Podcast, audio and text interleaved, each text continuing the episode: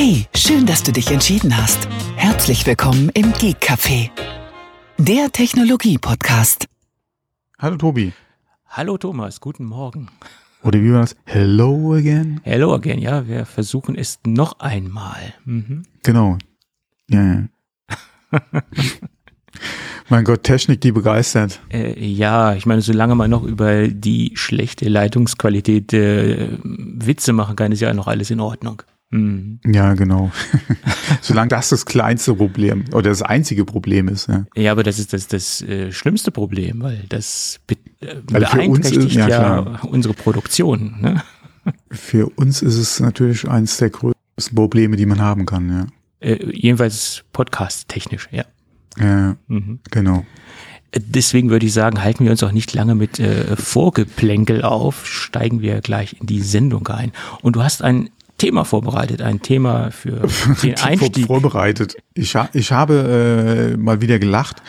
Und zwar, ähm, wir hatten ja auch schon mal kurz über Elon und Twitter, also Elon Musk und Twitter gesprochen und über den Deal und dann doch nicht den Deal. Und jetzt äh, ist es wieder so, dass äh, Elon jetzt den Twitter-Deal doch durchziehen möchte. Und was jetzt gerade in einem Interview auch rauskam, ist, er das äh, sieht als Plattform oder als Grundlage ähm, für, ja, für wie, wie hat er es genannt? App X, also X, mhm. äh, eine, eine App für alles. Mhm. Äh, mein Bezug, den ich da hergestellt hatte, war eigentlich, äh, ob er sowas meint wie WeChat, ja, in, in China, die ja wirklich über diese eine App ja alles machen. Mhm. Äh, das ist ja nicht nur Chat und Bilder teilen, das ist ja dann auch Zahlwesen, Bestellungen, also Online-Shopping. Äh, das ist teilweise deine Identifikation, also quasi wie ein Personalausweis. Ähm, und noch viel, viel mehr. Ja, das ist ja im Prinzip eine Plattform geworden, äh, mhm. WeChat, ähm, was du je nachdem oder als auch Third Party ja dann nutzen kannst, wie du willst. Zahlungssysteme, ja, Banking, äh, kannst ja alles über WeChat machen. Äh, anscheinend schwebt ihm sowas auch vor, was er gerne umsetzen würde. Kann man versuchen, ob Twitter da wirklich eine gute Grundlage dafür ist, eine andere Frage. Auf jeden Fall, denke ich mal, sehr interessant alleine schon aufgrund der Nutzerzahlen. Auch wenn Elon Musk und andere sagen, der Bot-Anteil ist nach wie vor sehr hoch und auch wesentlich höher als Twitter zugibt ähm, denke ich mal, trotzdem alleine von der Nutzerzahlen her und von der Nutzerbasis her ist es schon mal generell als äh, Objekt sehr interessant, äh, wenn man auch mit so einer Idee spielt. Inwieweit das sich natürlich auf Twitter als Plattform umsetzen lässt, ist eine andere Frage. Die nächste Frage wäre ja da auch wieder, was sagen die Regulierungsbehörden dazu? Mhm. Sollte so eine App entsprechend Traktion bekommen und vom Markt, also von den Nutzern auch angenommen werden, ähm, wie offen wäre die Plattform nach außen hin? Mhm. Ähm, könnte man da eventuell noch mit argumentieren, dass, äh, keine Ahnung, wir stellen 300 Verfügung, die jeder Third-Party-App-Entwickler äh, nutzen kann und sich darüber hinaus dann einbinden kann. Ähm, die Frage wäre auch, wenn es eine App für alles sein soll, würde sich App oder würde Alan darüber dann auch gerne selbst Apps anbieten? Mhm quasi so ein zusätzlicher App Store ähm, dann auf Geräten, unter anderem ja dann äh, iOS, also Apple, beziehungsweise iPhone. Was würde Apple dazu sagen? Ähm, wo würde da eventuell irgendwo eine Regulierung eingreifen? Äh, würde man Allen eventuell auf die Finger hauen, beziehungsweise ich denke, man würde da sehr, sehr genau hinschauen, was er macht, wie sich die Plattform entwickelt, vor allem wie sie, wie bereits erwähnt, halt angenommen wird im Markt. Weil äh, wenn du erfolgreich im Westen so ein Ding starten könntest mhm. äh, und die Akzeptanz dann einfach da wäre, bestünde natürlich die Gefahr, dass es im Prinzip zum einzigen äh, Markt werden würde, beziehungsweise zum einzigen Anbieter werden würde. Und darüber wäre ja dann eigentlich auch das, was man ja immer propagiert mit der Vielzahl an äh, Mitspielern oder mit dem Wettbewerb, äh, wäre dann vielleicht auch hinfällig. Es ist halt die Frage, wie gesagt, was ich dann, äh, ist halt die Frage, wo dann die App dann noch aufgehangen wäre. Ähm, wie sich dann das Unternehmen oder Elon Musk dann diese App generell vorstellt, ja. Äh, und wie offen wäre sie dann, wie gesagt, nach außen hin. Das sind alles Sachen, die sind, glaube ich, noch ziemlich, äh, oder da kann man auch nach wie vor nur drüber spekulieren. Ich glaube, also die Idee an sich, ja, äh, ist, denke ich mal, legitim, beziehungsweise auch nicht so schlecht. Die Frage ist halt die Umsetzung, äh, beziehungsweise gibt es Nutzer bei uns im Markt, die überhaupt dann äh, auf so eine oder auf dieses Pferd dann setzen wollen würden und alles in eine App haben wollten. Die Frage ist natürlich auch, wie ist es gestaltet? Das hast du ja auch schon angesprochen. Das ist die Frage, mhm. wie transparent ist diese ganze Geschichte nach außen? Mhm. Äh, wie können andere ähm, Leute daran partizipieren und vielleicht sogar mitgestalten oder vielleicht sich sogar in dieses Ökosystem mhm. mit einbringen. Also die Öffnung nach, äh, nach außen hin. Und ich glaube, das wird auch der Faktor sein, wo, wo das Ganze Erfolg oder kein Erfolg haben kann. Ähm, mhm. Weil wenn es ein geschlossenes System ist, wo nur er quasi äh, der Alleinherrscher ist, ich sage jetzt mal ganz äh, provokativ, dann denke ich schon, dass es eine Gefahr ist. Äh, und dann denke ich auch schon, dass es reguliert werden müsste und sollte. Ähm, aber es, wie gesagt, es kommt auf die Gestaltung an. Wie wird das nach außen äh, gezeigt, kommuniziert? Wie können andere in dieses System mit einsteigen? Äh, grundsätzlich ist die Idee nicht schlecht, aber wo ich persönlich Bauchschmerzen habe, ist die Person, die dahinter steht, äh, hinter dem ganzen System, also Elon Musk, ne, die, die macht mir mehr als Bauchschmerzen und ich habe da ein ganz, ganz, ganz ungutes Gefühl. Und sicherlich sollte man erstmal schauen, was, was er machen möchte und was kommt. Und man sollte jetzt nicht äh, von vornherein alles äh, verteufeln, nur weil es von, von Elon Musk kommt. Aber äh, trotzdem habe ich da gar kein gutes Gefühl bei, bei der ganzen Geschichte. Ja, ich denke mal, interessant wird so, ein, so eine App beziehungsweise eine Plattform alleine schon durch die Tatsache, äh, wie viel Daten du von einem Nutzer ja. dann im Prinzip äh, an einer Stelle auch einholen kannst, weil wenn du wirklich alles machen kannst in einer App, mhm. was du momentan über 10, 15 verschiedene App, äh, Apps vielleicht machst oder auch nicht über eine App, sondern äh, keine Ahnung, vielleicht klassisch noch an einem PC über eine Web-Oberfläche mhm. äh, vom Anbieter direkt.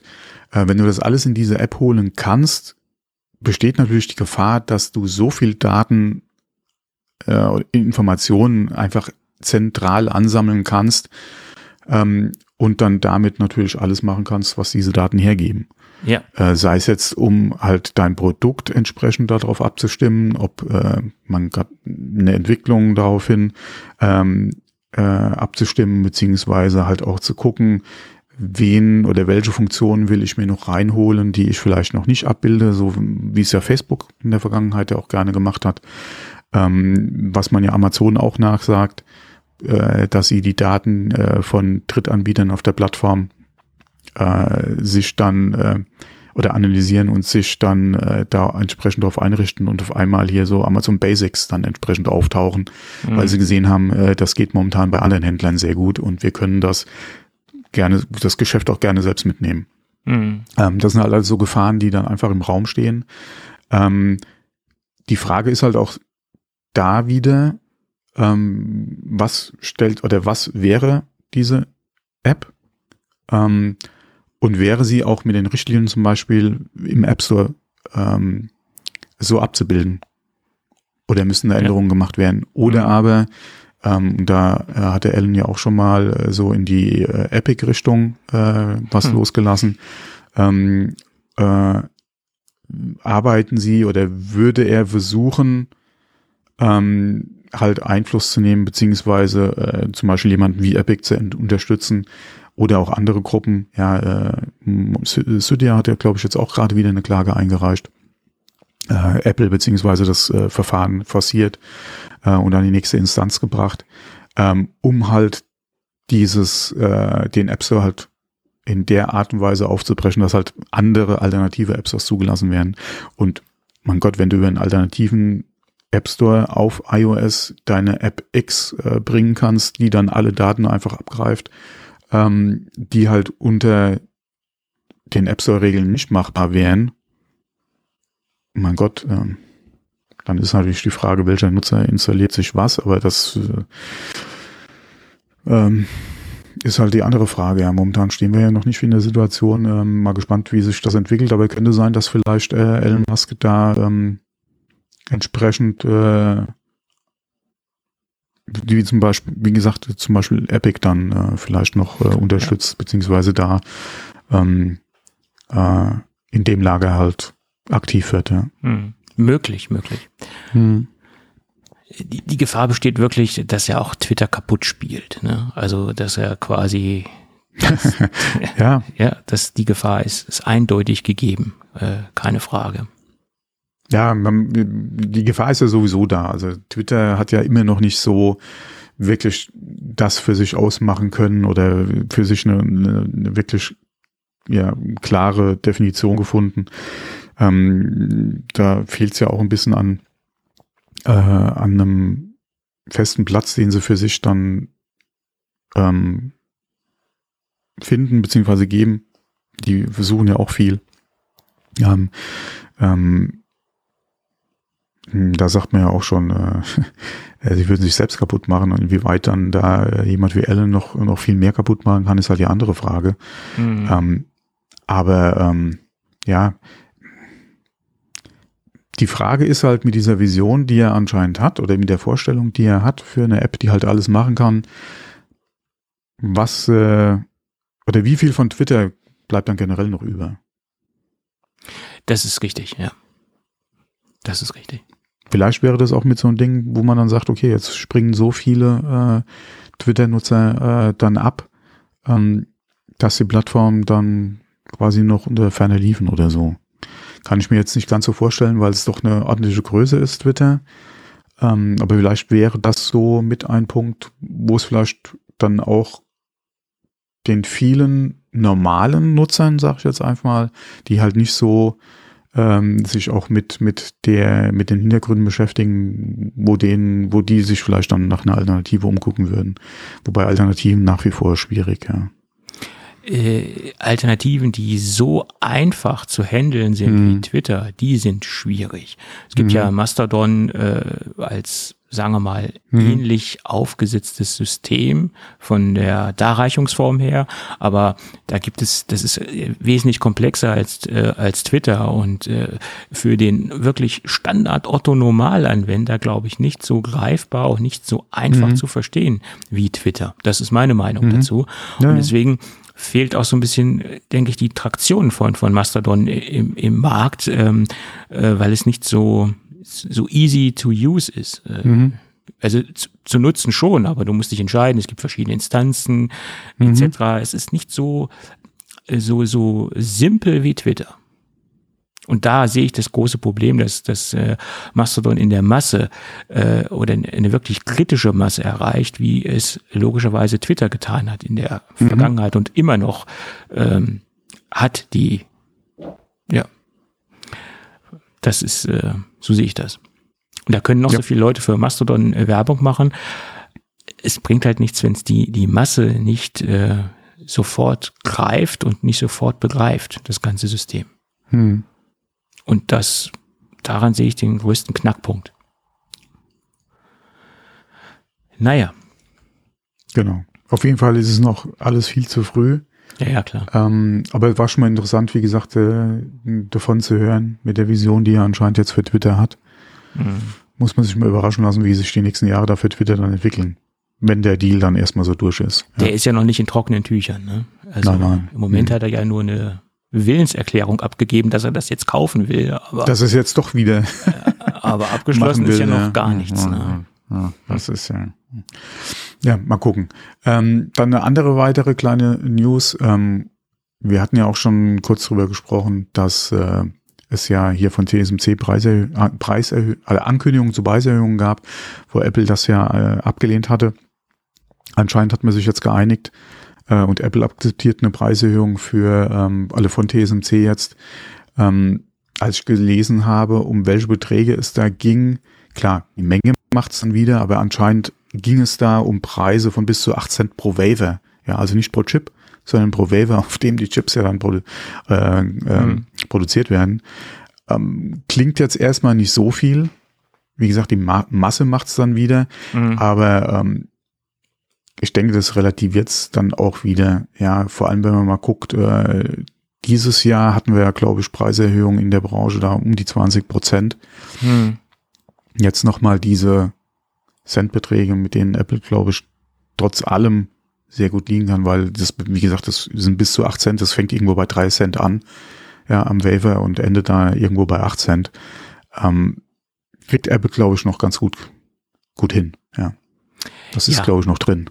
Ja. Nun weiß ich allerdings nicht, wie viel äh, Chips aus so einem Wafer herausgeschnitten werden. Das differiert ja auch von SoC zu SoC. Nicht jeder, Genau, ja, ja. Ni- Nicht jeder SoC hat die physische gleiche Größe, das ist ganz klar.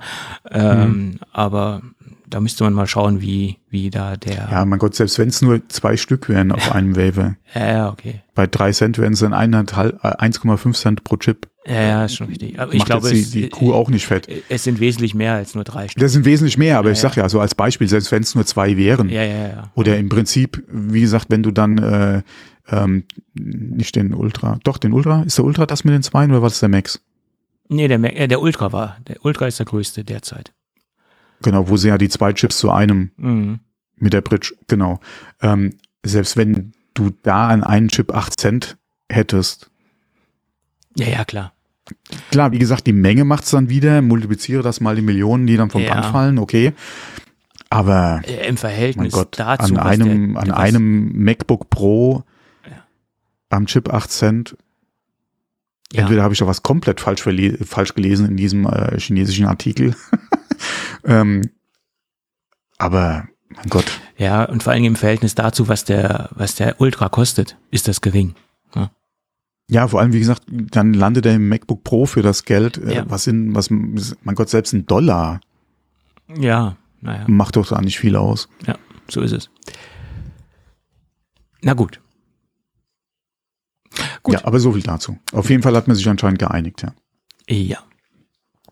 Gut, und es gibt mal wieder ein neues Service-Dokument. Äh, Ich, ich mag ja Service-Dokumente, weil da wird man teilweise äh, sehr schnell auf den Stand der Dinge gebracht und einen wird teilweise auch bewusst, welche Technologien schon sehr lange im Markt sind und von denen man eigentlich gar nicht mehr so viel hört oder die gar nicht mehr so äh, bei den Kunden genutzt werden.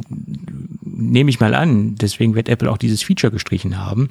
Apple beerdigt die eigene SIM-Karte für das iPad oder für die iPads im Allgemeinen. Man hat ja die Möglichkeit gehabt bisher, ähm, äh, wenn man ein iPad mit ähm, mit äh, Cellular-Funktion hatte oder hat äh, SIM-Tarife, ähm, Mobilfunktarife zu buchen über die, äh, früher war es eine physische SIM-Karte, später haben sie das Ganze embedded äh, in das iPad und man hat halt die Möglichkeit gehabt, je nach Land und je nach Carrier ähm, Datentarife zu buchen und diese Möglichkeit haben sie jetzt oder wollen sie jetzt einstellen und das geht aus einem offiziellen Support-Dokument hervor. Ich denke, die Zeiten sind auch vorbei, dass man das im Betriebssystem anbieten muss, ähm, weil es so viel mit, so viel Anbieter mittlerweile gibt, wo man sich das zusammenklicken kann. Ähm, ja, da, ich will jetzt keine Namen nennen, äh, aber da gibt es sehr, sehr viele Möglichkeiten, sich das direkt und schnell zusammenzuklicken. Sicherlich war es immer charmant, gerade wenn man jetzt im Ausland unterwegs war, man musste sich jetzt nicht unbedingt durch irgendwelche Webseiten im Ausland klicken, man konnte das direkt in den Einstellungen vornehmen und konnte sich dann dort Tarife zusammenklicken. Allerdings musste man, muss man auch dazu sagen, dass viele Tarifangebote je nach Land auch preislich jetzt nicht so attraktiv waren, obwohl es da auch Ausnahmen gibt oder gab, äh, wo doch schon sehr attraktive Preise unterwegs waren, aber so unterm Strich gesehen waren die Angebote jetzt äh, preislich gesehen nicht so attraktiv. Ja, äh, wie gesagt, die Funktion wurde 2014 eingeführt. Ich dachte, das war, mir war nicht bewusst, dass es schon so früh eingeführt worden ist. Sehr interessant. Tja. Naja, gut. Ich nehme mal an, die, die Akzeptanz beim Kunden hat dazu geführt, oder die Nicht-Akzeptanz beim Kunden hat dazu geführt, dass Apple sich dazu entschlossen hat, das einzustellen. Jo. Höchstwahrscheinlich, ja. Ja. Gut. Äh, ich habe mir das damals angeguckt, aber ich habe mir nie darüber irgendwas zusammengeklickt, äh, weil es, wie gesagt, Mhm. preislich un Ja. uninteressant war. So ist es. Gut. Dann gibt es auch eine positive Nachricht äh, äh, vom Bundesamt ähm, für Informationstechnik und sicher, wie heißt es denn jetzt offiziell? Äh, BSI Für auf jeden Fall. In der, In der in der Informationstechnik, so heißt es, BSI abgekürzt. Und ähm, das ist, denke ich, für Apple eine sehr, sehr gute äh, Nachricht in, in, in vielerlei Hinsicht. Die haben sich jedenfalls, jedenfalls das iOS angeschaut und das iPadOS, auch in Kombination mit Hardware, also mit iPads und iPhones und haben das Ganze auf Sicherheit geprüft, äh, das ganze System. Dabei ist herausgekommen, dass äh, die beiden Betriebssysteme sicher genug sind für Verschlusssachen.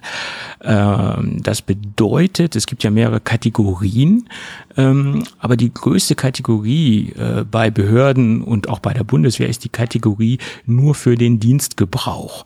Also diese Kategorie wird zwischen 80 und 90 Prozent verwendet. Also das ist die Kategorie, wo am meisten mitgearbeitet wird ähm, und wo Dokumente und Informationen verarbeitet werden unter dieser Kategorie halt, wie gesagt, nur für den Dienstgebrauch.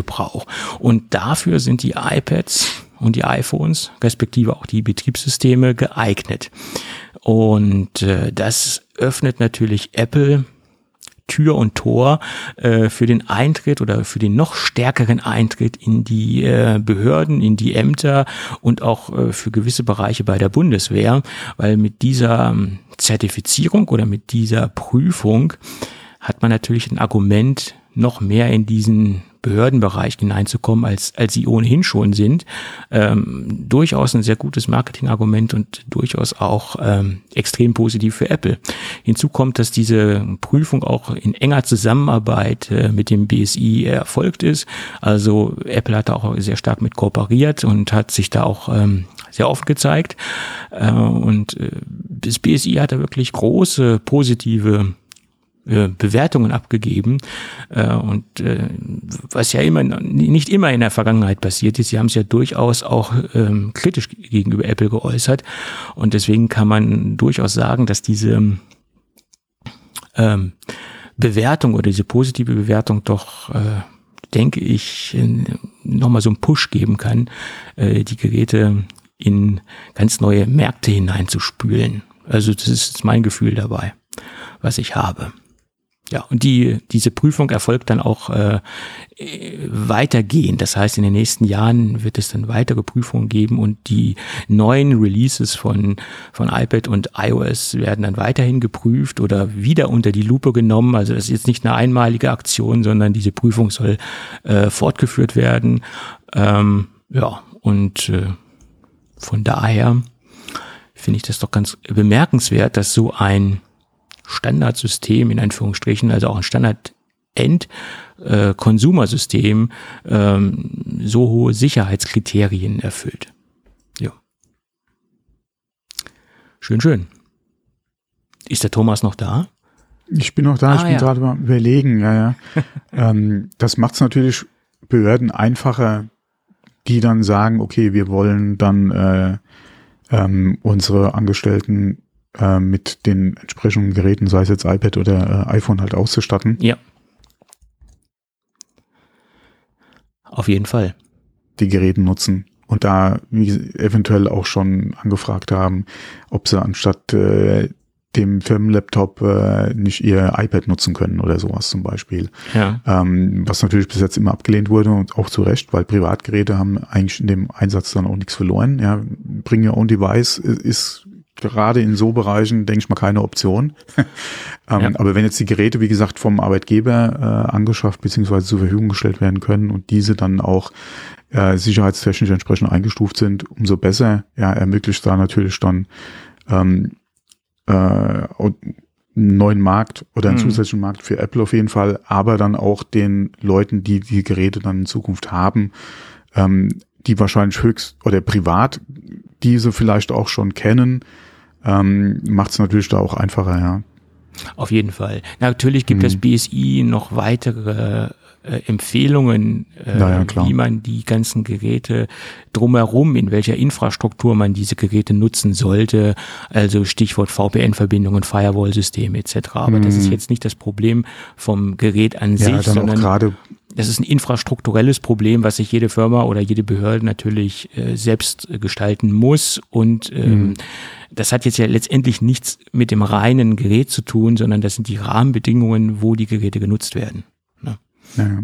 das war jetzt auch, wie gesagt, dann auch gerade wieder in Bezug auf Diensthandys und äh, GPS-Daten etc. Mhm. Äh, beziehungsweise EXIF beziehungsweise Metadaten. Mhm. Das ist auch genauso die Diskussion, die wir jetzt aktuell auch gerade wieder hatten äh, mit äh, Aufnahmen hier aus der Ukraine, äh, die irgendwo äh, die Runde machen, sei es auf TikTok, Instagram, äh, Facebook oder wo auch immer, ja, wo dann Standortdaten in den Metadaten noch drin sind wo du dich auch ja. fragst, da macht einer von der Front oder von, von, von seiner Route, auf die sie gerade mit den Männern unterwegs sind, ähm, oder auf dem Panzer sitzen und spazieren, nicht spazieren fahren, aber gerade im Einsatz sind, posten sie dann Bilder ja mit, mit GPS-Koordinaten. Also das mhm. sind so Sachen, da wird, wird so oft hingewiesen und trotzdem, wie gesagt, machen, ja. viele machen sich da einfach keine Gedanken. Ja. Und das ist natürlich da auch, dass, äh, wie gesagt, ist ja in den Nutzungs, äh, dann ja auch entsprechend alles vermerkt, ja, was man, was man nicht machen sollte.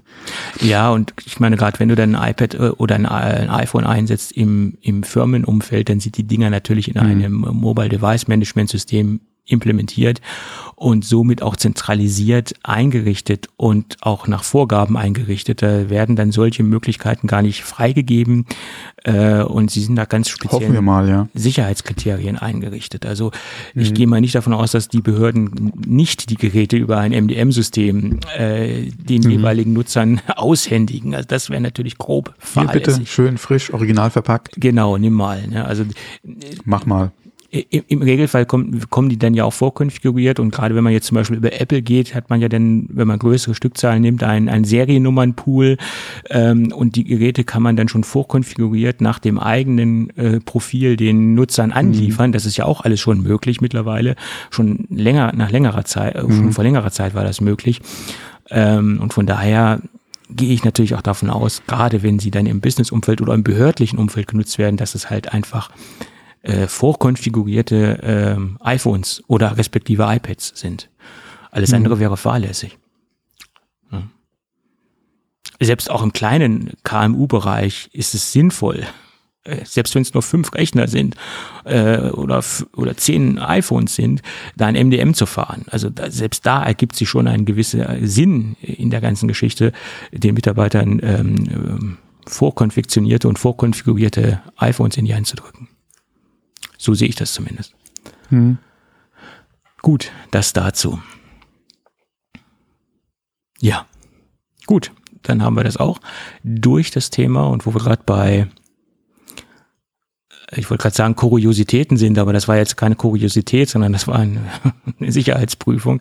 Aber trotzdem ist mir noch ein Thema untergekommen im Bereich Retro äh, oder besser gesagt Retro Gaming und da hat ein Programmierer ein ein ja ein Betriebssystem entwickelt. Ja, ich glaube Betriebssystem ist dann relativ hochgegriffen, weil das ganze Ding ist nur 46 Kilobyte groß oder 48, mein Gott, doch größer als ich dachte. Ja, mein Gott, zwei mehr oder weniger. Ja, aber bei 48, dann ist es aber schon ein richtiges Betriebssystem. Die 2 KB mehr, die, die machen es aus. Du. Jedenfalls hat ein Entwickler namens oder eine Entwickler-Community namens Inkbox, da hören wir mehrere zu, das ist jetzt kein einzelner Entwickler, ein System für das NES entwickelt. NES, Nintendo Entertainment System und er nennt das NES OS wie passend. Und damit kann man eigentlich relativ wenig machen. In erster Linie kann man ein wenig Textverarbeitung damit machen, fragt sich natürlich nur, wie transferiere ich dann die Texte auf andere Devices oder wie gebe ich die Texte dann aus oder eventuell wie versende ich die Texte. Also ich sehe da im Moment wenig Sinn drin. Äh, der einzige Sinn, der sich für mich dadurch abbildet oder ergibt, ist, es ist halt möglich. Ne? Aber ein Use Case in irgendeiner Form hat sich da für mich nicht erschlossen.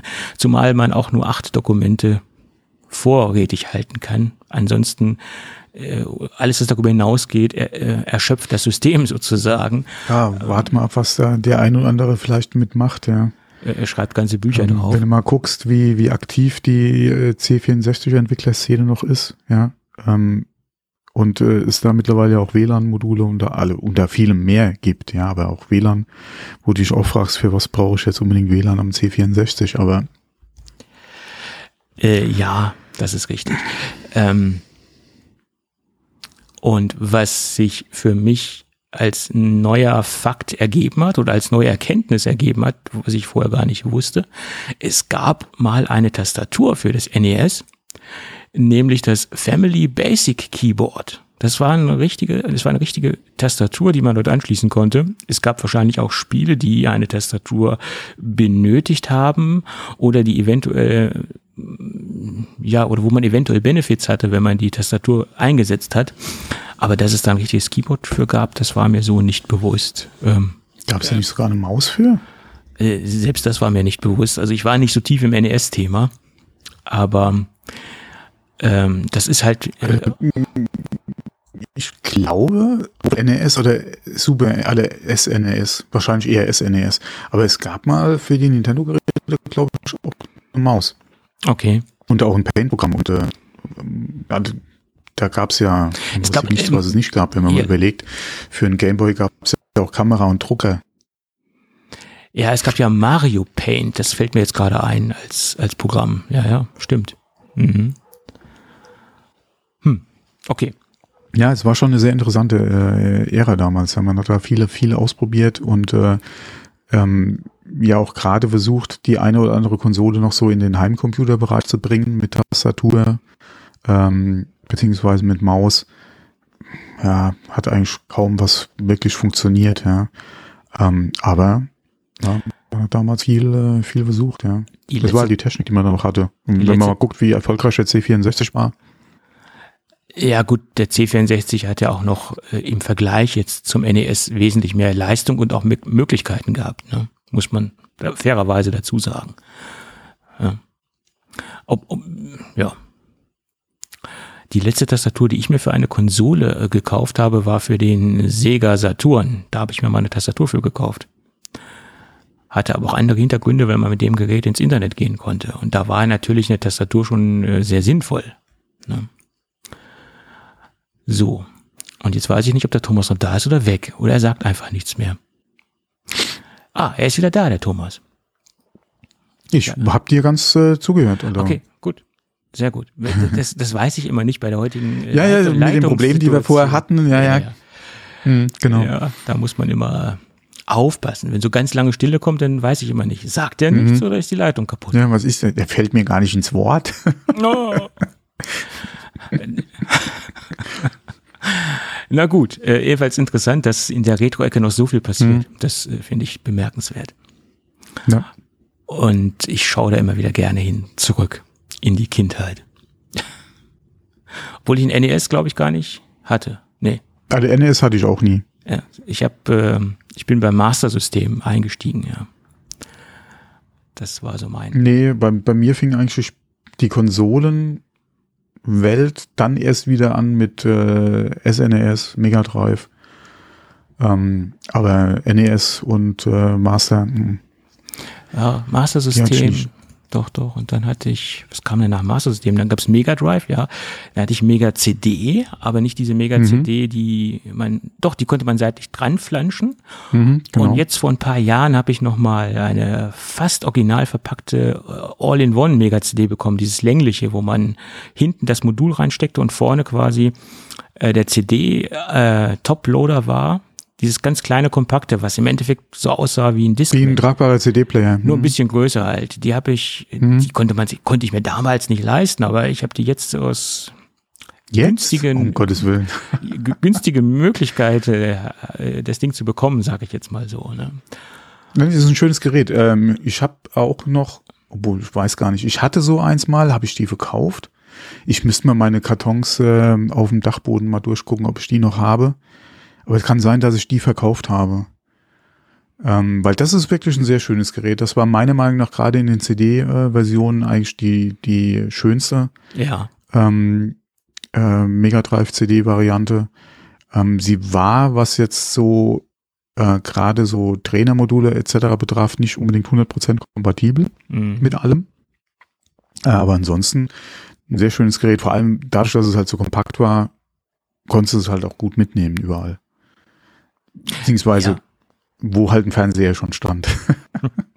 es war zeitlos. aber ansonsten, vom Design relativ zeitlos. Also äh, finde ich jetzt recht schlicht und recht minimalistisch gestaltet. Ja, vor allem, wie gesagt, viel größer als ein tragbarer CD-Player. Okay, klar, später kamen noch wesentlich kompaktere tragbare CD-Player. Ja. Aber wenn man mal so gerade in die Zeit guckt oder so, war es schon sehr gerade für das, was es war, dann die Spielekonsole plus das CD-Laufwerk, war das schon sehr schön. Vor allem Module konntest du noch mitbenutzen. Ja. War wirklich Ja. ein sehr schönes Ding, ja. Wie werden denn eigentlich aktuell preislich gehandelt? Keine Ahnung. Ich habe die für einen Apfel und ein Ei bekommen, äh, im wahrsten Sinne Boah, des Wortes. mein Gott, da hätten auf jeden Fall, da hätte ich wahrscheinlich auch nochmal zugegriffen. Wenn ich dran denke, die Turbo Duo, die ich ja habe, ähm, die habe ich ja auch sehr günstig gekriegt, ja. Ja, vor allen Dingen, ich kann die ganzen alten ähm, Spiele benutzen. Also die ganzen Mhm. Module, die ich ja noch rumliegen habe. Mega, Ja. Habe ich jetzt kaum noch rumliegen, aber ich habe, glaube ich, noch 40, 40 Module rumliegen äh, und die kann ich jetzt benutzen mit dem Ding. Ja, wobei das andere, ein oder andere Mega-CD ähm, könntest du relativ günstig, je nachdem, was, was du dann auch haben willst, beziehungsweise Ausstattung da haben willst, bei, eventuell halt dann auch mal bei Ebay oder so schießen. Ja, ja, klar. Ab und zu, äh, also vor der Pandemie, bin ich gerne mal über Flohmärkte gegangen und äh, da waren dann ab und zu Ja, mal so mhm. Mega-CD-Spiele für einen Euro oder so. Äh, Die habe ich dann einfach mal mitgenommen. Auch Ja, auf jeden Fall. kannst nichts machen, kannst nichts verkehrt machen. Ja, Nicht viel, außer dass es vielleicht kaputt ist oder so, aber ansonsten. Ja, ja, okay. Ja. So war das. Ja, ja. Und ich hätte mir gerade eingefallen, ich hatte auch ein 32x Aufsatzmodul. Also es war auch so ein Ding, das hätte ich mir echt klemmen können. Oh, weil, nice. Mhm. äh, das, das hatte eigentlich nach meiner Meinung nicht viel Vorteile gebracht. Also nicht, nicht, nicht viel sichtbare Vorteile. Ja. Der einzige Gab es Grund da nicht einen Virtua Fighter für? kann sein, aber der einzige Grund, warum ich mir dieses Aufsteckmodul gekauft habe, war, weil ich mal in einem, in einem Gewinnspiel ähm, Star Wars X-Wing für 32X äh, gewonnen habe. Das wollte ich natürlich spielen und deswegen habe ich mir dieses Aufsteckmodul gekauft. Also sonst hätte ich mir das da wahrscheinlich gar nicht gekauft. Ja. Aber das war schon ziemlich hässlich, so von der Darreichungsform, das Ding, ne? Also äh, dieses Ja, Aufsteckmodul. vor allem, ja, genau. Mhm. Ja, und wenn man wirklich dieses, dieses Mega Drive hatte, dann nebenan diese Mega CD und hatte noch dieses Aufsteckmodul, in der Gesamtkomposition sah das echt hässlich aus. Finde ich persönlich. Ja. Aber es ist eine Geschmackssache. Ja, ja, lang, lang ist's her. Das sind ein paar Jährchen, ja. Da war ich noch tief im, im Game drin, im, im wahrsten Sinn des Wortes. Ja, Diablo 4, äh, 4 äh, kommt auch wieder Äh, ja, demnächst. ich habe mir jetzt noch Dauert nicht, noch einen Moment, aber. ich habe mir noch nicht mal Monkey Island äh, gezogen, also von daher bin ich ja, okay, das muss ja auch nicht unbedingt sein, aber Äh, Doch, Monkey Island muss als, sein. äh, als Diablo, äh, ehemaliger Diablo-Spieler 4 müsste doch wieder Gelüste wecken. Äh, ja, erstmal Zeit haben. Ne? Ach mein Gott, da findet sich immer mal irgendwo die Zeit für. Ja, ja, das ist richtig. Das stimmt. Gut. Ich habe mich jetzt auch gerade zuletzt gefragt, wieso ich äh, ähm, oder wo diese Zahl herkommt, die ich angeblich äh, Lost Ark gespielt habe. Okay, es ist jetzt nicht so viel, es waren insgesamt 50 Stunden. Ähm, aber da hätte, wenn mich einer gefragt hätte, hätte ich gesagt, nö, also so, so viel habe ich gar nicht gespielt. aber es Aha. waren dann auch schon 50 Stunden. Ne? Ja, das, das, das läppert sich, ne? Ja, ich habe zuletzt mal meine Steam-Bibliothek ein bisschen durchgeguckt und äh, wie gesagt, da bin ich hängen geblieben und habe so gedacht, nee, no way, du hast dir doch nur im Prinzip zwei Tage lang Lost Ark mal angeguckt. Aber es waren dann doch 50 Stunden, ja. Mhm. So schnell kann es gehen, ja. Wobei 50 Stunden ist immer noch kein Vergleich zu der Zeit, die ich äh, unter anderem den ersten Teil von The Division gespielt habe, aber Tja, egal. Da hätte ich heute auch nicht mehr so die Zeit für. Aber es läppert sich über die Jahre, beziehungsweise über die, ja doch, obwohl wir kommen jetzt hier wieder in den, in den Winter, die kalte Jahreszeit. Ne, da ergibt es vielleicht auch Sinn, mal wieder den, den PC anzuwerfen, weil er entwickelt ja äh, Wärme und wir können ja Wärme brauchen. je nachdem, was du hast, genau. Wir müssen das positiv sehen. Da, ja, ja, zusätzliche, das ist halt eine teure Heizung. Also mit Strom heizen ist generell teuer, ja. aber Äh, ja, aber du würdest ja sowieso wahrscheinlich spielen, also kannst du ja diese, diese Wärme du, noch nutzen. Genau, kannst du die, Ab, die Abwärme dann noch nutzen. Ja, ja, so genau. ist es. ne? Ja. nee, ich, Ja, also, ich denke, dass alle, alle wirklich ein Spiel, was vielleicht Chancen hat, bei mir nochmal wirklich Stunden zu reisen, wobei das wird noch lange dauern, bis das Spiel dann wirklich verfügbar sein wird. Ähm, Ashes of Creation, Das verfolgt ist momentan immer noch so ein bisschen die, die Entwicklung ja. MMO ja. ähm, für den PC. Ähm, wie gesagt, da bin ich mal gespannt, ob die wirklich das abliefern können, was sie momentan so alles zeigen. Ähm, da wird ja demnächst hoffentlich jetzt die zweite Alpha mal laufen, wobei ich kein Bäcker bin, also ähm, ich werde da nicht dabei sein im Boot, werde es aber entsprechend verfolgen. Ähm, aber da bin ich mal gespannt, ob die das hinkriegen in den nächsten zwei Jahren wirklich zu releasen. Und das könnte so ein Ding werden, also wenn es wirklich nur annähernd so gut wird, wie es oder wie es momentan aussieht, dann könnte das auch so ein definitiven Zeitfresser werden. Ja. Mhm. Das könnte so, so ein Main und alle so ein, so ein Haupt- und Einzelspiel wahrscheinlich werden, wenn es dann wirklich so gut wird, wie, wie, wie gehofft, ja. Ja, okay. Aber in dem Bereich kommt ja jetzt erstmal als nächstes äh, das Update für äh, ähm, ähm, na, sag mal. Da, da fragst du Zunge von Amazon. Ähm,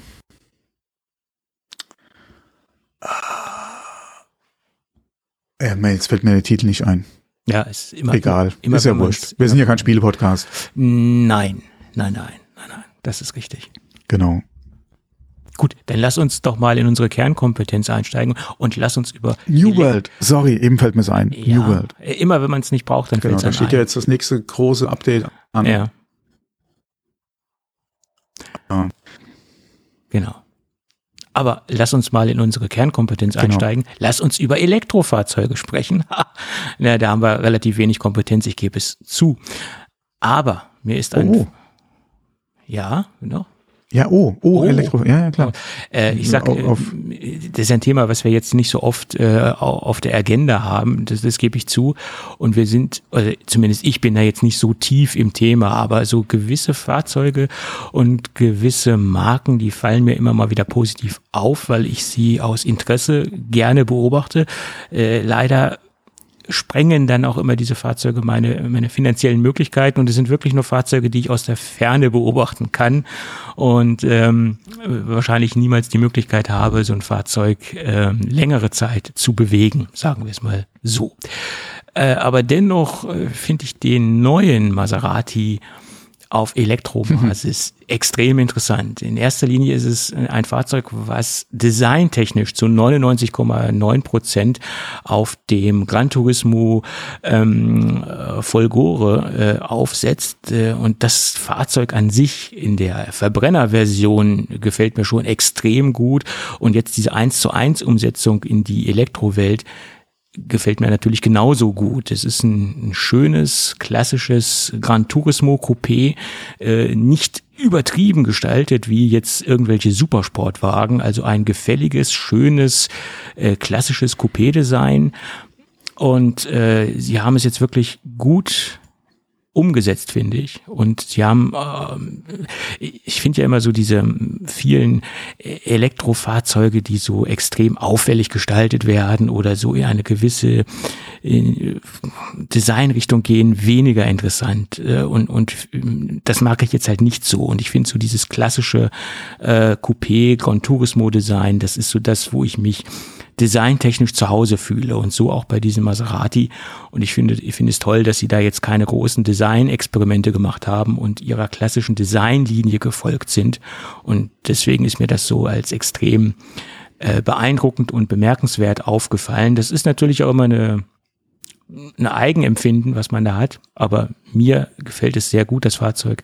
Und wie ich immer sage, ein Fahrzeug muss Emotionen wecken und das hat bei mir nach wie vor als Verbrenner und auch jetzt als Elektrofahrzeug sehr viel Emotionen hervorgerufen, positive Emotionen hervorgerufen.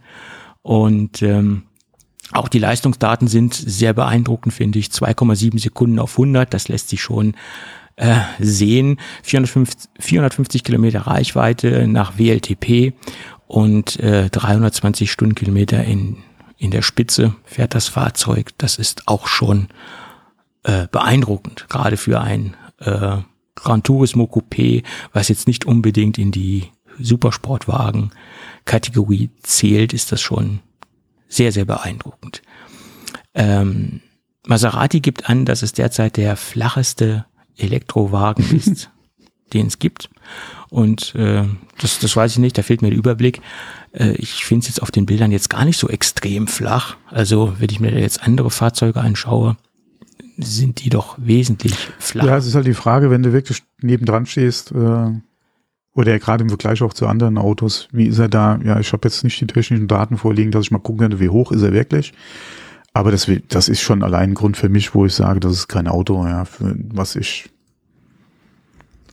Ich habe schon in anderen äh, Autos gesessen, wo ich dann gesagt habe, sorry, aber wie soll ich da bitte ein- und aussteigen aus diesem Ding, ja? In, ja. Die, die, sind mir, die sind mir zu tief. Die sind mir Das viel ist zu richtig. tief. Aber ich finde gerade diese Kategorie der Grand Turismo Fahrzeuge äh, noch viel, viel alltagstauglicher, als wenn ich jetzt in diese Genau, Supersportwagen macht ein SUV draus, legt ihn höher und dann können wir mal drüber reden. Ja, nein, aber ich, ich finde jetzt diese äh, viel, viel gefälliger als jetzt diese Supersportwagen. Das, das ist meine Meinung. Ja, das, mein Gott, Schönheit liegt ja, wie gesagt, äh, im Auge des Betrachters. Also von daher, äh, ich finde den Wagen jetzt auch nicht hässlich, äh, hässlich, aber das, wie gesagt, wäre jetzt alleine schon aufgrund der Tatsache, dass er so tief ist, kein Fahrzeug für mich. Aus dem Alter bin ich, denke ich mal, schon lange ja, raus. Aber, aber Schon lange. das, das Label Grand Turismo, das bringt ja auch mit, dass es ein Fahrzeug ist, was jetzt nicht nur für den Sportbereich gedacht ist, oder um schnell zu fahren, Naja. sondern auch ein Reisefahrzeug, ein Also Alltagsfahrzeug. ich denke, ja, ich, ich will ihm ja nicht absprechen, dass er das nicht kann, aber es ist Mhm. halt nichts für mich. Ja, Wie gesagt, also für mich ist es jetzt nichts. Für mich wäre es auch Alleine nichts. schon, alleine schon ein Coupé ist, ist für mich nix. Auch, wie gesagt, egal, äh, mit den langen Türen und Ja. ich will den ja auch irgendwo mal, wie gesagt, ich will ja nicht nur spazieren fahren, sondern du stehst dann irgendwo auf dem Parkplatz und kriegst die Tür nicht auf und kommst aus dem, aus dem Auto nicht raus, ja, wegen den langen Türen, weil irgendwie äh, das der letzte Parkplatz war, ja. Und links und rechts stehen schon, äh, keine Ahnung, die Q8 und äh, Ja. vielleicht noch äh, irgendeinem Aber Ja, das, nee. das, das mit den langen Türen, das kann ja auch bei extrem kleinen Fahrzeugen passieren. Ich habe letztens äh, einen VW abgefahren als, als Leihwagen vom VW-Händler.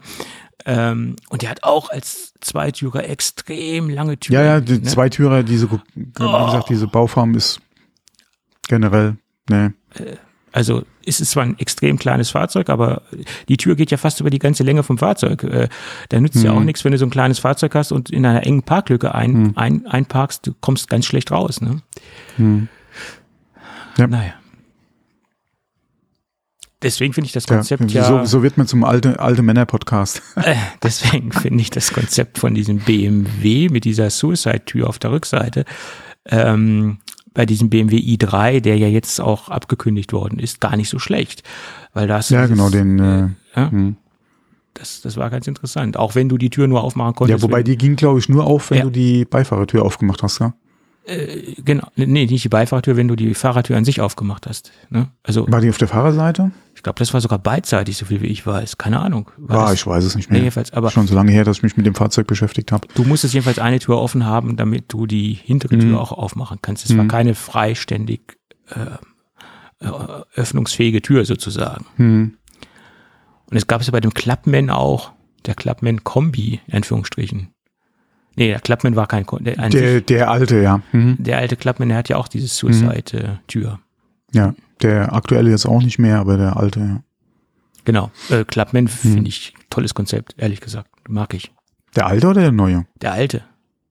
Also Mhm. da, wo die Tür so aufging, der hat mir sehr gut gefallen. Und der hat ja auch diese klassische, der hat ja keine Kofferraumklappe, sondern eine Tür auf der Rückseite. Auch wie der Mhm. ganz, ganz, ganz, ganz alte Clubman gestaltet war. Und das hatte so eine Reminiszenz an, an diese alten äh, Mini-Clubmans aus der Vergangenheit. Und das, das hat mir sehr, sehr gut Ja. gefallen. Ehrlich gesagt. Tolles, tolles Fahrzeug. Ja. War die Zielgruppe, beziehungsweise die, nicht die Zielgruppe, sondern die Gruppe, die sich dann für, das Fahrzeug äh, entschieden hatte, war allerdings dann nicht so der Freund von. Deswegen hat er sich ja auch geändert. Ja, siehst du, so unterschiedlich sind die Geschmäcker. Ich finde das Konzept von Kofferraumklappen, die geteilt sind, die nach unten nochmal aufgehen und sich nach oben nochmal aufklappen, auch sehr interessant. Ne? Also, oder zum Beispiel Hm, Da gibt's ja noch einige Hersteller, die das machen, ja. BMW beim Fünfer, wo du die äh, Heckklappe, also die, die Scheibe separat öffnen kannst, äh, das finde ich auch sehr angenehm. Hat einen Vorteil. Ähm, das ja, das, das machen dort relativ, was heißt relativ viele, aber das äh, hast ja Gott sei Dank äh, bei einem nicht nur bei einem Hersteller, sondern gibt es ja einige auch in verschiedenen Fahrzeugklassen. Ja, Mhm. das äh, ist ganz nett. Aber wie gesagt, das mit der geteilten Heckklappe äh, nach unten weg, beziehungsweise nach, dann, wie gesagt, nach oben weg, das hast du sehr selten. Ähm, mir fällt da momentan auch nur ein Franzose ein Range Rover macht in das Deutschland. auch. Range Rover. Ja? Das, äh, Range Ja, okay, das sind auch keine Fahrzeuge, mit denen ich mich normalerweise beschäftige. ja. Ähm, ja, aber äh, ich bin da nicht so der Freund von, muss ich ehrlich sagen. Äh, Ich habe das letztens zufälligerweise gesehen, da war einer äh, Mhm. mit einem Range Rover auf einem Baumarktparkplatz. Äh. Kann ja vorkommen, ist ja nicht das, das Problem. Mhm, Der hat aber äh, lange Dachlatten zu transportieren. Was hat er gemacht? Er hat seine untere Klappe aufgemacht und hat das Ganze rausstehen lassen und ist dann dementsprechend ähm, natürlich in einem gesicherten Zustand mit den Dachlatten äh, au- vom Parkplatz gefahren. Jo, da habe ich auch gedacht, jo, es kann auch praktisch sein, wenn man nur einen Teil der Heckklappe äh, oder die- aufmachen kann. ne? Vor allem jetzt wäre die Frage gewesen, wie viel haben die noch über die Klappe hinausgestanden? Weil Ja. das könnten die entscheidenden Zentimeter gewesen sein, dass du um dieses äh, Warnding äh, vielleicht noch drumherum kommst. Das konnte ich schlecht einschätzen, aber der Gedanke, der mir in, äh, durch den Kopf geschossen ist, das Nummernschild war dann nicht mehr sehr gut sichtbar oder fast gar nicht mehr sichtbar. Und ob das ähm, STVO-konform gewesen ist, das ist fraglich und das bezweifle ich. Äh, das kommt dazu. Ob man das überhaupt aufmachen darf während der Mm, Fahrt. ist- Ich, boah, keine Ahnung. Hätte Weil- jetzt gesagt, es spricht nichts dagegen, weil es ja nicht verdeckt ist, aber Ja, aber du konntest das natürlich sehr, ganz, ganz, ganz, ganz, ganz schlecht sehen. ja, ja, klar. Ja, Das ja, aber Das ist ja genauso, du kannst ja auch ein Bußgeld bekommen, wenn du stark verdreckte Nummernschilder hast oder sogar Lampen hast, was ja das, auch. ja, okay, da sind sie ja, auch, Ja. da sind sie ja gar nicht mehr lesbar. Ja, Aber ja. wenn du da, wie gesagt, wenn du irgendwo stehst und halt, da könnte ja, man, man kann ja trotzdem noch das Nummernschild, beziehungsweise ja auch TÜV und sowas kann man ja noch ablesen. Ja, ja, Du ja. musst halt ein bisschen unter das Fahrzeug gucken, aber äh, es ist ja nicht verdeckt. ja, ja, okay, gut. Klar, Blitzen sieht wieder anders aus, weil je nach Winkel könnte es sein, dass es vielleicht dann auch nicht mehr gesehen werden kann, aber das hast du ja auch wieder nicht absichtlich gemacht, ja, um halt das Nummernschild zu verdecken.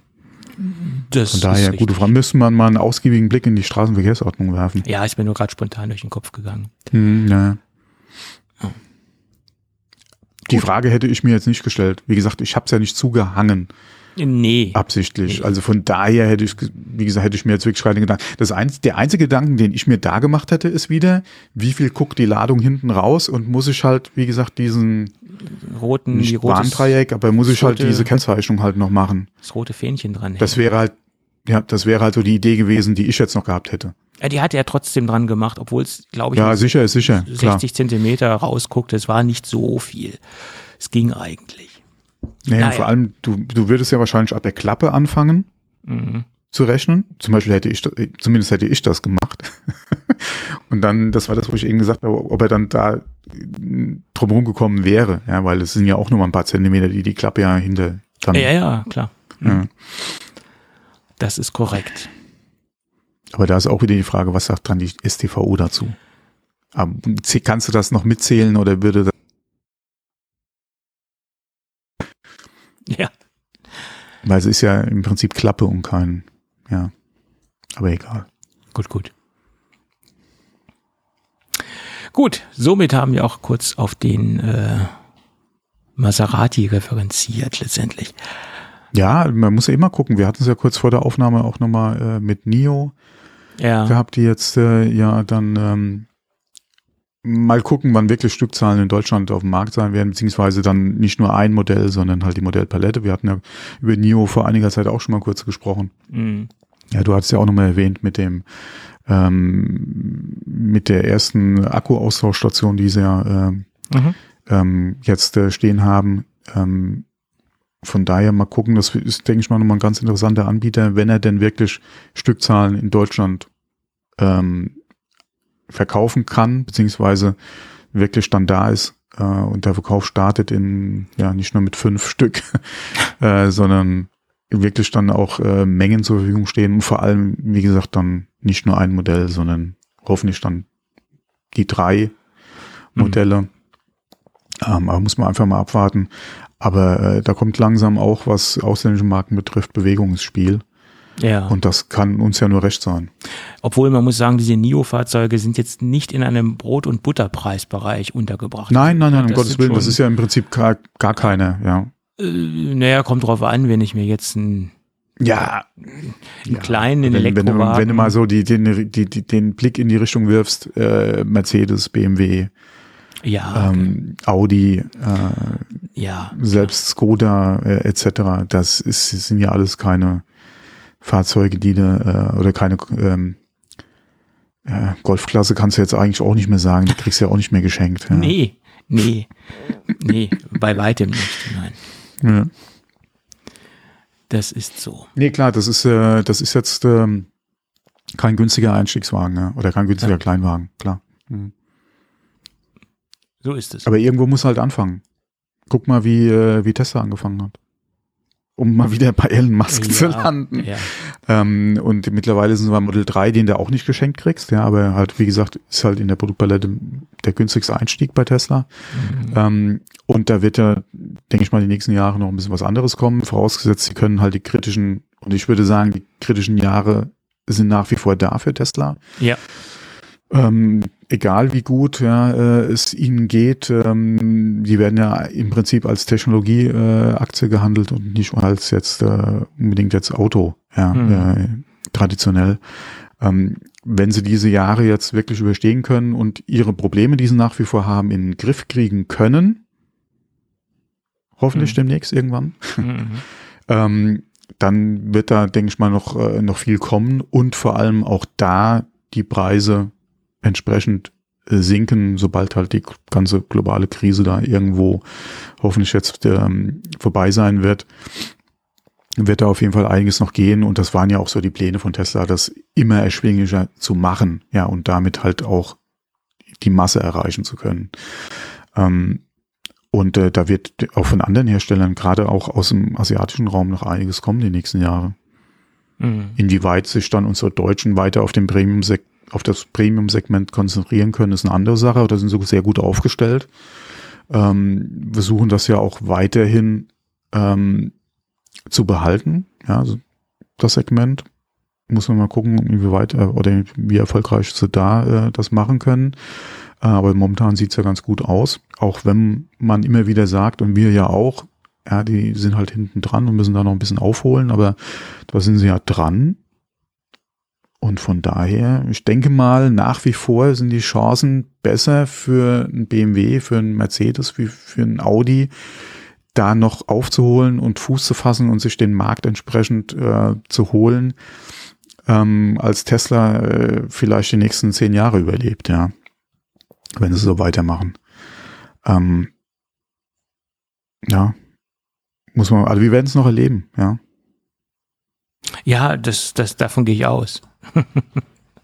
Also wir sind auch, wenn man, oder wie ich ja auch hier schon ein gewisses Alter erreicht hat, ja, sind wir trotzdem noch so jung, dass man sagen kann, die nächsten zehn Jahre, gerade die Entwicklung in dem Bereich, werden wir auf jeden Fall noch erleben. Interessanter wird es dann wahrscheinlich sein, äh, wie lebenswert wird es noch sein. Ja, äh, mal gucken, was halt äh, gerade das Klima noch dazu sagt. Ähm, aber ja. Ja. Egal wo es hingeht, wir werden es noch mitkriegen, ja. So ist es.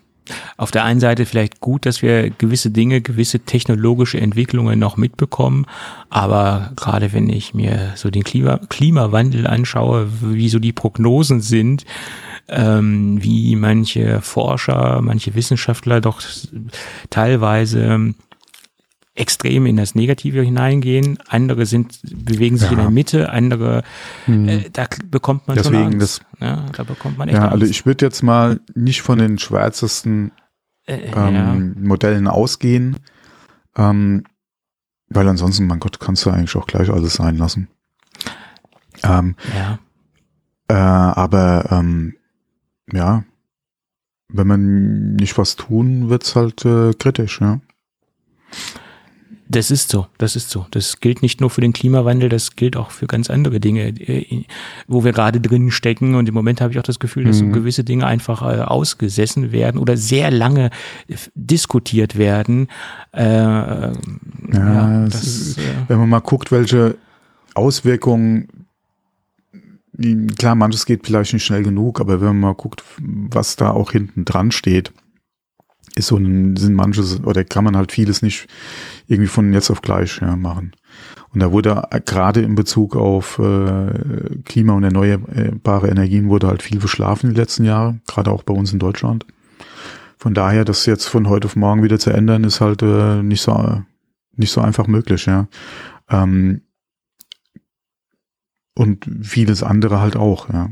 Nicht nur ja. Klima und erneuerbare Energien, sondern viele Entscheidungen, die du heute triffst, wenn sie denn getroffen werden, zeigen dann wirklich Wirkung erst wieder entsprechend mit lang oder mit einem langen Zeitraum halt hinten dran.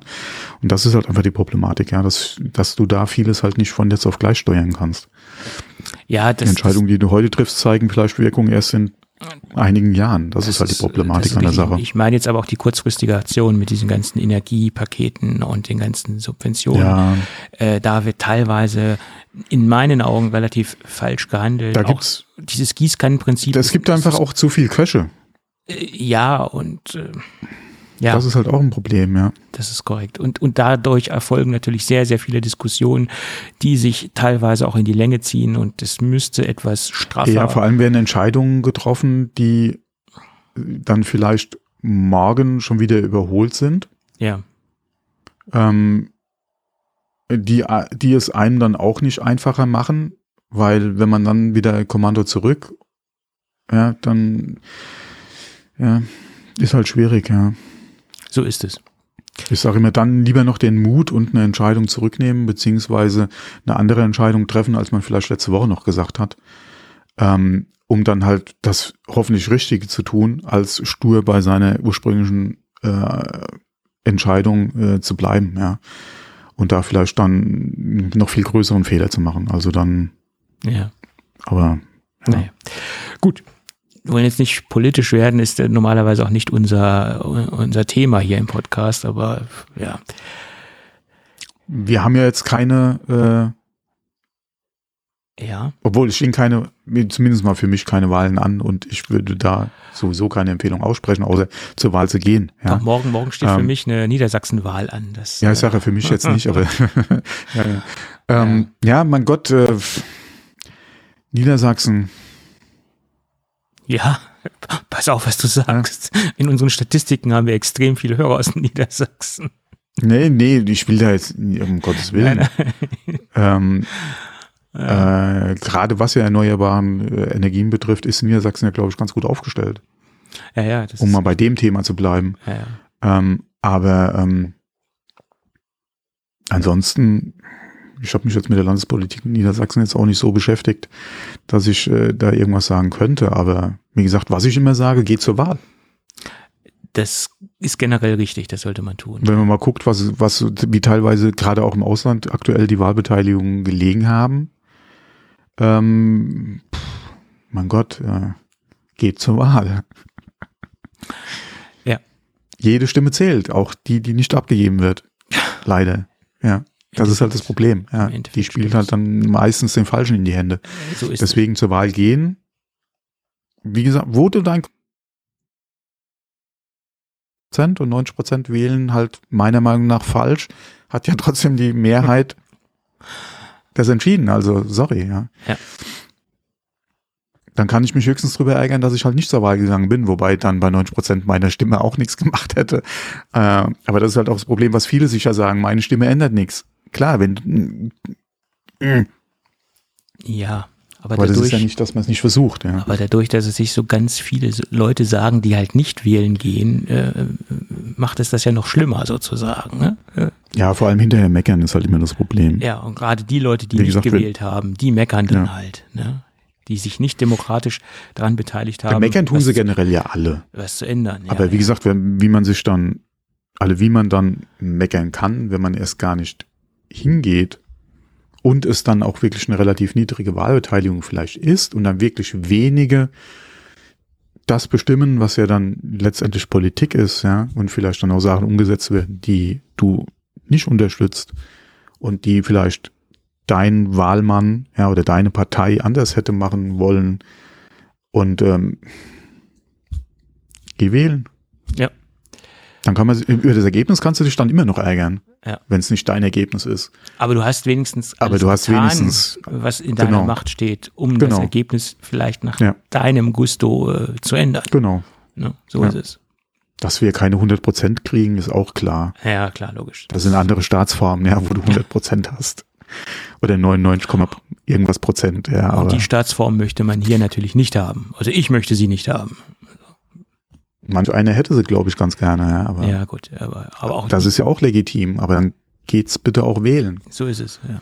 Und ich sehe auch nicht das, was sie jetzt sagen, für 2024 holen wir uns, äh, was ja momentan hier so unsere Kollegen sagen, 2024 holen wir uns das Land und so ein Kram. Ach, Freunde, ja. Wunschdenken, ja. Aber wie war's? Think big? Ja. Ja, ja. So ist es. Ja. Gut, aber lass uns noch mal so ein paar Apple-Themen ansprechen, sonst wird's wirklich noch äh, Auf jeden Fall andere Themen als das jetzt. Und ich versuche ja eigentlich immer Politik, Religion im Podcast zu vermeiden, weil das sind immer sehr große Fettnäpfchen, in die man treten kann, kann und ja, Oh, Religion. Religion ist schwierig. Ja. Kurz sprechen. Bitte? Religion, sollen wir es mal kurz ansprechen? Ja, wir reden ja die ganze Zeit über Apple, ist ja auch eine Religion. Kann, kann man ja so auch Ich glaube, ja, Religion lassen wir, glaube ich, besser. Ja, ja. Ich glaube, da ist ein Podcast noch besser über Politik zu sprechen als über Religion. Äh, ja. äh, äh. Gut, also reden wir mal über das Apple Display. Äh, Da sollte es ja eine zweite Version geben. Da gab es ja starke Diskussionen und da gab es ja auch viele Analysten, die gesagt haben, dieses Jahr im Oktober, da soll es was geben, Kinder, da wird es was geben und da sollte es eine Pro-Version vom Studio-Display geben. Und viele haben auch gesagt, das soll dann eventuell das äh, Pro-Display XDR ablösen in, einer, in einem etwas bezahlbareren Bereich. Natürlich preislich über dem derzeitigen Studio-Display, aber wiederum auch mit mehr Leistung. Und die Diagnosen und die Prognosen, nicht Diagnosen, sondern Prognosen, die kamen ja von unserem allseits geschätzten Ross Young. 25 Jahre in der, im Displaybereich tätig äh, und derzeit arbeitet er als Geschäftsführer bei einer Firma, die äh, die Lieferketten berät oder die Lieferketten im Displaybereich berät. Also er steckt schon sehr, sehr tief im Thema drin. Äh, das ist nicht unbedingt jemand, der sich gewisse Dinge aus den Fingern saugt, sondern der schon tiefe Informationen hat und schon weiß, was er sagt und macht.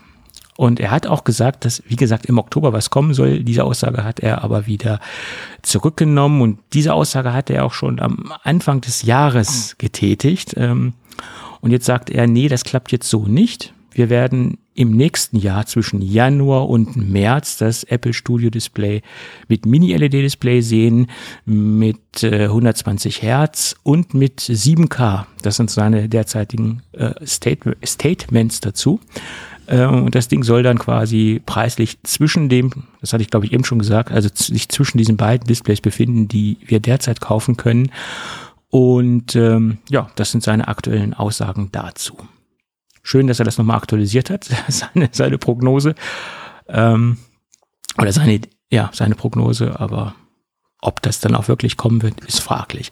Und die Frage ist, im Moment kann man ja noch das Pro Display XDR äh, kaufen und ob das neue Display, das Pro Display XDR wirklich dann ersetzen wird. Ähm, weil das ist ja ein 32 Zoll Display und er meinte auch, dass Pro Studio Display soll nur 27 Zoll groß werden. Und ich finde die Größe für die meisten Einsatzzwecke ja halbwegs okay, aber gerade wenn man jetzt in den Videobereich geht, für, für das diese Displays ja auch prädestiniert sind, dann sind 27 Zoll nach meiner Meinung nicht mehr State of the Art. Für Standard-Office-Anwendungen vollkommen ausreichend, okay, aber Videoschnitt finde ich das finde ich das ein bisschen grenzwertig. Ja. Wenn man sich die Konkurrenz anguckt, was die alles so bietet, größentechnisch, ne? Also ist das ein bisschen grenzwertig. Ist meine Meinung dazu. Thomas, bist du noch da? Standardfrage. Jetzt ist der Thomas, glaube ich, wirklich weg. Nee, der Thomas, der schreibt, aber er scheint mich nicht mehr zu hören. Das ist, jetzt ist er wieder da, der Thomas, mhm. glaube ich.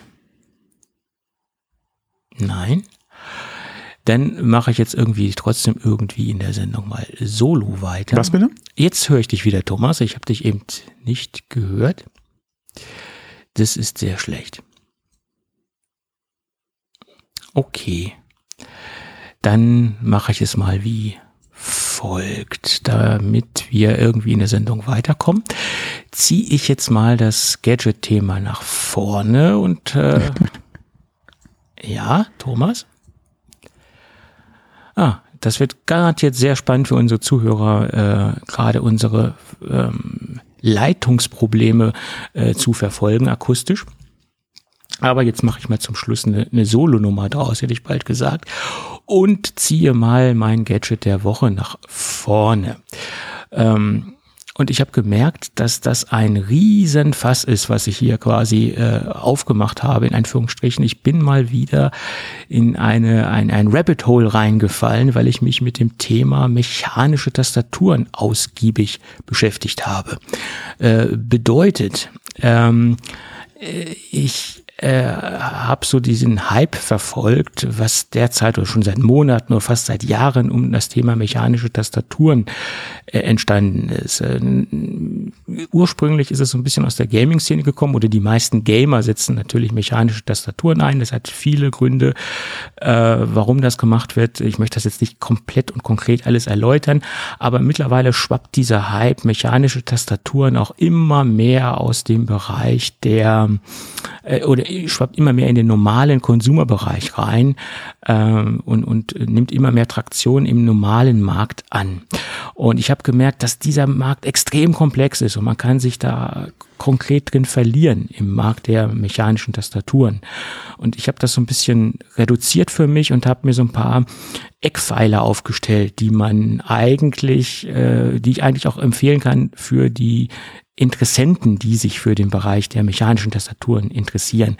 In erster Linie sollte man sich darüber Gedanken machen, welche äh, Switch-Charakteristik für den jeweiligen Nutzer oder Kunden interessant sein könnte oder ist, äh, weil jede Switch-Technik oder jede Switch-Charakteristik hat andere Eigenschaften, eigene Anschlagscharakteristiken ähm, oder sie bieten ein anderes Gefühl, einen anderen, eine andere Haptik, äh, ein anderes Tippgefühl, einen anderen Klang ähm, äh, etc. Und das sollte man in erster Linie klären, welche Switch-Technologie, welche Switch-Charakteristik für einen interessant ist, die man mag, mit der man sich committen kann. Und wenn man das für sich geklärt hat, dann muss man eventuell noch andere Dinge klären, Design, ähm, Größe, ähm, wie, äh, wie die Sondertasten aufgestellt sind, wie viele Tasten die Tastatur im Allgemeinen haben soll, etc.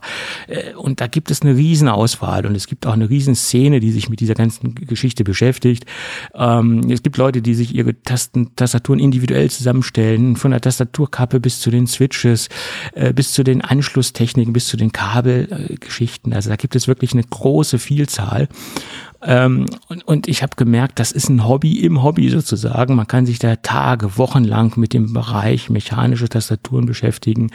Und ich habe es für mich etwas reduziert und habe mir klar gemacht, ähm, dass ich äh, in den Bereich der Sherry Red Switches gehen möchte. Das ist also meine Switch-Technik, die ich äh, verwenden möchte, äh, weil die für mich die interessanteste äh, Anschlagcharakteristik bietet oder diese Switches bieten für mich die beste Anschlag, Anschlagscharakteristik bedeutet, sie sind sehr direkt, sie sind ähm, sehr leise und sie sind sehr langlebig. Ähm, und äh, da habe ich mich halt erstmal für entschieden, ich will die ähm, Sherry MX Low Profile äh, Red Switches verwenden. Das ist erstmal die, die, die erste, das erste Auswahlkriterium gewesen.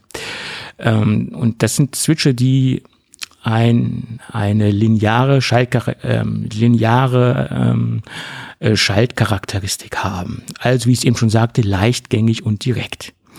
Ähm, und leichtgängig und direkt bedeutet auch, sie haben einen geringen Federwiderstand. Äh, das ist mir sehr wichtig gewesen, weil äh, es gibt auch Switch-Techniken oder Switch-Charakteristiken, die haben einen sehr schweren Widerstand oder einen, einen sehr äh, starken Widerstand und das, das liegt mir persönlich gar nicht.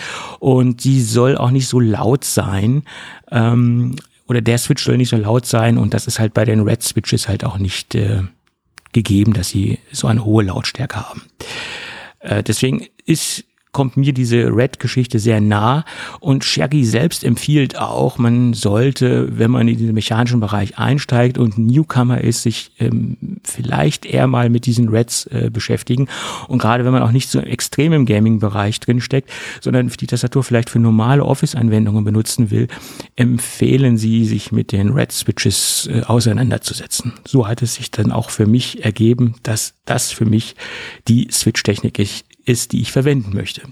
Äh, noch ein paar Eckdaten generell zu den Switches. Wir haben zwei Millimeter Vorlaufweg und vier Millimeter Gesamtweg. Also der Key Travel ist im Gesamtweg vier Millimeter groß, ist für viele wichtig und interessant. Das beschreibt halt der Weg äh, vom Anschlag bis zur, bis zur Auslöse quasi. Äh, also der, der, der, der Anschlagsweg, der zurückgelegt wird. Ähm, das so im Großen und Ganzen zu den zu den Red Switches von Sherry. Das ist aber, wie gesagt, nur der Switch und den Switch, den können halt viele Hersteller verbauen. Das bedeutet noch nicht, dass ich mich quasi hier schon für eine Tastatur entschieden habe. Das bedeutet nur, dass ich mich für einen Switch entschieden habe. So.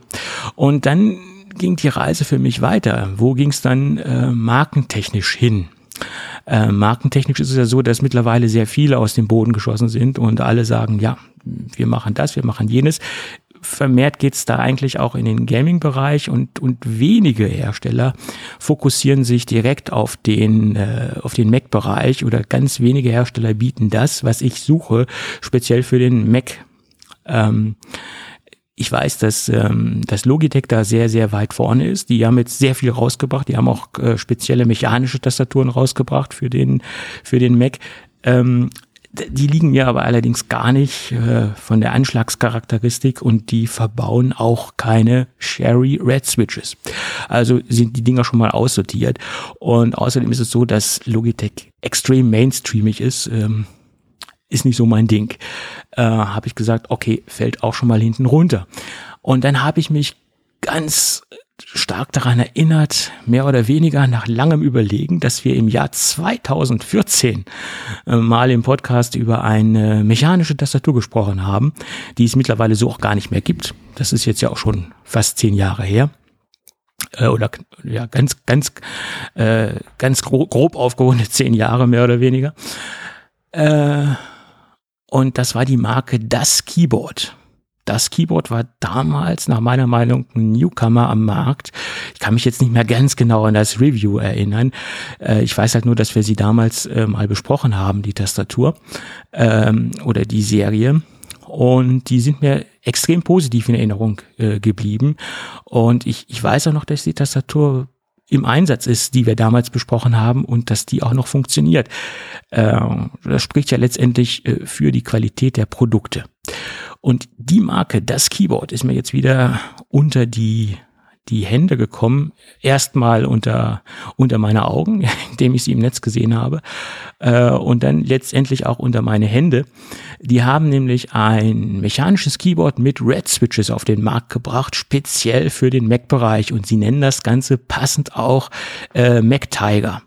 Und das Ding äh, verwendet meine äh, gerade groß beschriebenen Red Switches im Low-Profile-Format und ähm, sie bauen das Ganze auf einem Unibody-Metallgehäuse. Bedeutet sehr massives Gehäuse, äh, sehr massive Platte. Ähm, darauf setz, äh, basieren oder darauf klöppeln sie dann sozusagen die Switches und auf dieser Platte äh, beruht quasi das ganze Keyboard. Interessant ist, wir haben hier einen USB-C-Anschluss was ja mehr oder weniger im Mac-Bereich heute obligatorisch ist. Äh, und in diesem USB-C-Anschluss oder in dieser Anschluss, äh, an der Anschlussseite sind noch zwei weitere USB-C-Buchsen untergebracht, quasi ein kleiner Zwei-Port USB-C-Hub. Äh, das kennen wir auch aus ganz klassischen Apple-Tastaturen. Es gibt noch, oder es gab früher kabelgebundene Apple-Tastaturen, wo noch ein zusätzlicher USB-Port untergebracht war, wo dann klassischerweise damals die kabelgebundene äh, Apple-Maus angeschlossen werden konnte. Gut, hier hat man das halt mit zwei USB-C-Ports gemacht, kann man zum Beispiel auch eine Maus anschließen oder was weiß ich, also irgendwelche USB-C-Peripherie. Ähm, wir haben ein 105 äh, Tasten Tastaturlayout. Also wir haben auch einen Ziffernblock untergebracht, also das ganz klassische äh, Tastatur-Layout äh, mehr oder weniger. Ähm, und jetzt kommen wir zu den Besonderheiten, die ich sehr zu schätzen gelernt habe in den letzten Tagen. Äh, wir haben einen Drehregler für die Lautstärke. Der Drehregler ist extrem leichtgängig, hat also ein endlos, eine endlos Drehfunktion, wo ich dann die Lautstärke verändern kann der angeschlossenen oder der angesprochenen ähm, Ausgabegeräte. Ähm, sprich, wenn ich jetzt zum Beispiel einen Kopfhörer angeschlossen habe und den als Ausgabegerät aktiviert habe am Mac, dann wird dort auch über den Lautstärkenregler die Lautstärke geregelt. Das ist äh, extrem interessant. Ähm, eine schöne Funktion, die direkt und nativ äh, von macOS unterstützt wird. Es werden keine zusätzlichen Treiber äh, benötigt. Äh, dann gibt es wiederum auch äh, native Tasten, die nativ vom macOS von vom macOS Betriebssystem unterstützt werden für die Helligkeit, also Helligkeitsregulierung nach oben oder dementsprechend nach unten. Äh, es gibt einen Sleep Button, auch eine native Unterstützung, wo ich das Gerät in den Sleep Mode versetzen kann. Und es gibt Mediatasten, äh, Play, Pause, Skip, ähm, vor und zurück. Ähm, und das Schöne ist daran, es wird alles nativ vom System unterstützt und daran sieht man auch, dass dieses Keyboard sich eindeutig ähm, an den Mac-User äh, orientiert. Äh, logischerweise gibt der Name natürlich auch schon das her und auch die äh, die Tastaturbelegung an sich äh, richtet sich eindeutig mit dem Keyboard an den Mac-Nutzer. Ja, äh, von der Verarbeitungsqualität ist das Ding nach meiner Meinung, ich habe jetzt auch nicht so den riesengroßen Vergleich, muss ich ehrlicherweise sagen, im, im mechanischen Tastaturbereich. Allerdings habe ich generell ein Empfinden für Verarbeitungsqualität und ähm, für Anmutung und für Materialanmutung und für ähm, Qualitätsumsetzung. Und das ist ja schon auf einem sehr, sehr, sehr hohen Niveau. Äh, ich, ich finde da keine Kritikpunkte an dem, an dem Gerät. Äh, es ist ein massives Stück Technik, dadurch, dass wir einen Unibody Metallkorpus haben oder ein Metallchassis haben. Äh, es liegt gut auf dem Schreibtisch. Äh, wir haben USB-C-Konnektivität, alles das, was man eigentlich haben will als Mac-Nutzer, wenn man mit einer kabelgebundenen Tastatur arbeitet. Die Umstellung auf eine mechanische Tastatur ist ein bisschen gewöhnungsbedürftig, wenn man so von ganz flachen Tasten auf etwas höhere Tasten geht. Aber wir haben hier ein, eine Low-Profile äh, ähm, äh, der nicht ganz so hoch ist wie klassische ähm, äh, mechanische äh, äh Switches. Also von daher ist das schon eine eine gut, ein guter Schritt in die mechanische Welt, ohne jetzt diesen vollen Schritt äh, zu gehen mit diesen Low-Profile äh, Key-Switches. Ähm, und das hat es mir so ein bisschen erleichtert, in diese Welt einzutauchen. Äh, also ich sehe da keine großen Kritikpunkte. Äh, ich habe zwei kleine Kritikpunkte, die äh, auch vielleicht immer so ein bisschen in das persönliche Empfinden hineingehen. Ähm, das USB-C-Kabel ist fest am Gerät verbunden. Äh, ich weiß, dass es marktbegleitende Hersteller gibt, die ein abnehmbares USB-C-Kabel haben.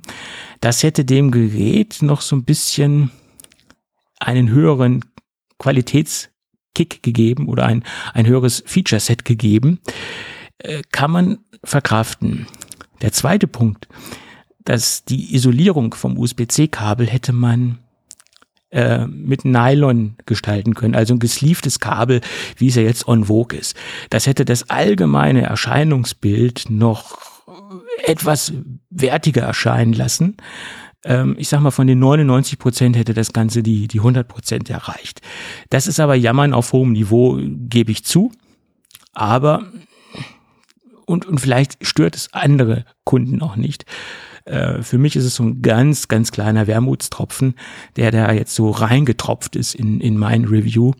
Der Rest ist äh, über jeden Zweifel erhaben und erfüllt äh, absolut meine oder erfüllt absolut mein Empfinden für Qualität oder meinen Qualitätsanspruch, der wird ja vollkommen abgedeckt. Ja, man erhält wirklich eine sehr solide Tastatur und äh, sie strahlt quasi Langlebigkeit aus. Preislich gesehen befindet sie, sie sich absolut im, im, im Normalbereich, wenn man sich umschaut, was die Marktbegleiter aufrufen. Derzeit wird das Ganze direkt bei das Keyboard für 219 Euro angeboten. Das, das klingt jetzt vielleicht für denjenigen, der sich mit Tastaturen nicht so extrem viel beschäftigt, ähm, etwas hoch. Allerdings, wenn man sich die Preise von Apple-Tastaturen anschaut, also ein Magic Keyboard liegt derzeit auch bei 185 Euro. Also von daher sehe ich da jetzt keine großartigen äh, Preisabweichungen in den negativen hohen Bereich. So. Das mein ausführliches, denke ich doch recht ausführliches Review zum Mac Tiger von das Keyboard. Ja. Und jetzt weiß ich nicht, ob der Thomas mittlerweile leitungstechnisch wieder bei mir eingetroffen ist. Ich höre ihn, glaube ich. Nee, ich höre ihn nicht. Ich sehe zwar, dass er äh, redet, das wird mir hier äh, visuell dargestellt, aber leider ist er immer noch nicht akustisch zu hören. Und deswegen habe ich auch jetzt die Aufnahme, besser gesagt, oder ich nicht die Aufnahme, sondern das, das Gadget Review vorgezogen und werde jetzt mal die Freiheit oder werde mir jetzt mal die Freiheit nehmen und die Sendung beenden, obwohl wir noch ein paar kleine Themen haben, aber die möchte ich jetzt nicht im Monolog ähm, abarbeiten, weil das wäre wahrscheinlich für die äh, geneigte Hörerschaft sehr, sehr langweilig. In diesem Sinne hoffe ich, dass unsere Sendung äh, nächste Woche etwas äh, besser gestaltet werden kann, technischerseits. Äh, wir freuen uns beide auf Feedback, wir freuen uns äh, beide, äh, wenn ihr nächste Woche wieder einschalten würdet. Einschalten ist gut. Wenn ihr nächste Woche wieder auf den Play-Button äh, drücken würdet. In diesem Sinne, ähm, wenn alles gut geht, hören wir uns dann nächste Woche wieder. Tschüss.